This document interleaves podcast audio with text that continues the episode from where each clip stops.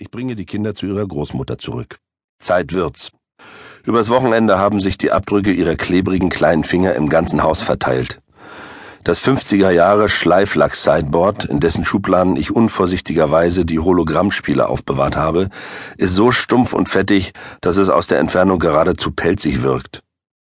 Durchs Torfbeet pflügt sich ein Planwagentreck aus seltsamen Gummifiguren. Auf den Kutschböcken sitzen grüne, gelbe und rote Klumpen mit Knollennasen, Cowboyhüten und Pistolenhalfter um die nicht vorhandenen Hüften, die nach Aussage der Kinder irgendwelche Vitamine oder sonstigen Nährstoffe darstellen sollen. Sheriff Fatty, Vitamity Jane, Mineral Kit und so weiter. Wir haben die Fahrräder genommen, weil das Wetter so schön ist. Was heißt schön? Das immerwährende Höllenfeuer. Kein Tag unter 35 Grad. Gestern waren es 37 Grad, letzte Woche sogar einmal 41 Grad und es soll noch heißer werden. Seit acht Wochen ist der Himmel blau wie auf einer Postkarte ohne einen Tropfen Regen. Die Blätter an den Bäumen haben sich eingerollt, die Ginsterbüsche biegen sich unter einer Last aus Staub und das Gras auf den Wiesen sieht aus wie im Spätsommer, braun und vertrocknet raschelt es vor sich hin. Dabei haben wir erst April. Wie soll das im Sommer werden? Nur der Killerraps gedeiht auch ohne Wasser prächtig und verbreitet seinen schweren, süßen Geruch. Er blüht in allen Gärten und selbst auf den Fußwegen, blüht auf den Wiesen, in den Wäldern, in der Sonne, im Schatten, hinter den Mülltonnen, einfach überall, außer auf dem Golfplatz, wo sie extra zwei Hilfsgärtner nur für das Rausreißen der Rapspflanzen eingestellt haben. Die ganze Gegend leuchtet gelb.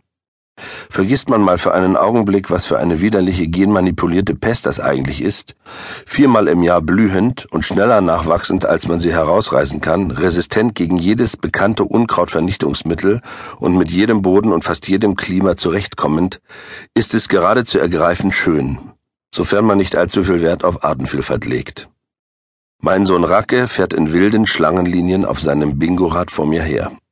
Er trägt ein rot kariertes Hemd und eine speckige kurze Lederhose mit einem weißen Herzen aus Hirschhorn auf dem Verbindungsstück der Hosenträger, so eine wie auch ich sie in seinem Alter getragen habe, und seine gebräunten und etwas pummeligen Beinchen strampeln wie Maschinenkolben. Als er den Kopf zu mir umdreht, trifft ihn der Fahrtwind am Hinterkopf und lässt seine feinen, weizenblonden Haare senkrecht nach oben stehen. Die Sonnenbrille mit den tropfenförmigen Pilotengläsern rutscht ihm auf die Nasenspitze.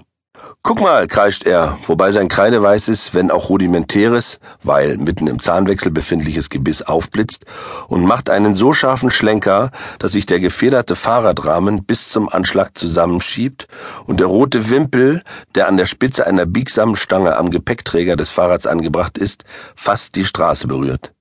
Sehr schön, schreie ich zurück. Und jetzt schau gefälligst nach vorn. Warmer Fahrtwind streicht über meine Schläfen, die Wellensittiche zwitschern in den Bäumen und die Rapskäfer prasseln uns gegen die Sonnenbrillen. Ich komme mir vor wie einer dieser aussterbenden Großwale, der mit seinem Jungtier durch ein gelbes Meer pflügt. Meine Tochter fährt mit einigen Metern Abstand hinter uns. Binja, Batseba, schmollt. Eigentlich schmollt sie ständig. Sie ist sowieso nicht besonders hübsch, ihr Gesicht ist ziemlich rund und dann noch diese ständig beleidigte Flappe. An diesem Tag schmollt sie schon zum zweiten Mal. Das erste Mal hat sie aufgehört, mit mir zu sprechen, als ich ihr und Racke die Projektas abgenommen und weggeschlossen habe. Was bedeutete, dass die beiden einen ganzen Nachmittag ohne ihre 3D-Freunde verbringen mussten. Rackes Destroyer hätte ich vielleicht noch ertragen. Es ist die gedrosselte Version für das Alter von sieben bis zehn Jahren.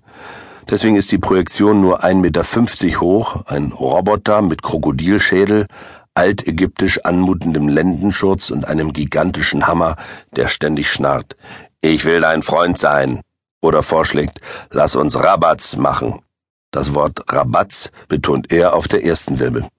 Wenn mein Sohn Racke ihm durch den langsam und deutlich ausgesprochenen Satz Ja, lass uns Rabatz machen die Starterlaubnis erteilt, stapft die Blechechse zum nächsten Haushaltsgegenstand und schlägt mit dem Hammer darauf, wobei der Projektor-Lautsprecher täuschend ähnlich die Geräusche simuliert, die entstehen würden, wenn es sich nicht um eine Projektion, sondern um einen echten Vorschlaghammer handeln würde, der entsprechenden Schaden anrichtet. Ein scharfes Klirren bei Glas, gedämpftes Klirren bei Porzellan, ein Bersten und Splittern beim Couchtisch. Schon für den Destroyer braucht man Nerven wie kleine Waldwege, aber wenigstens hat Racke sich durch ihn das Nuscheln abgewöhnt. Die Befehle müssen geradezu übertrieben deutlich aus.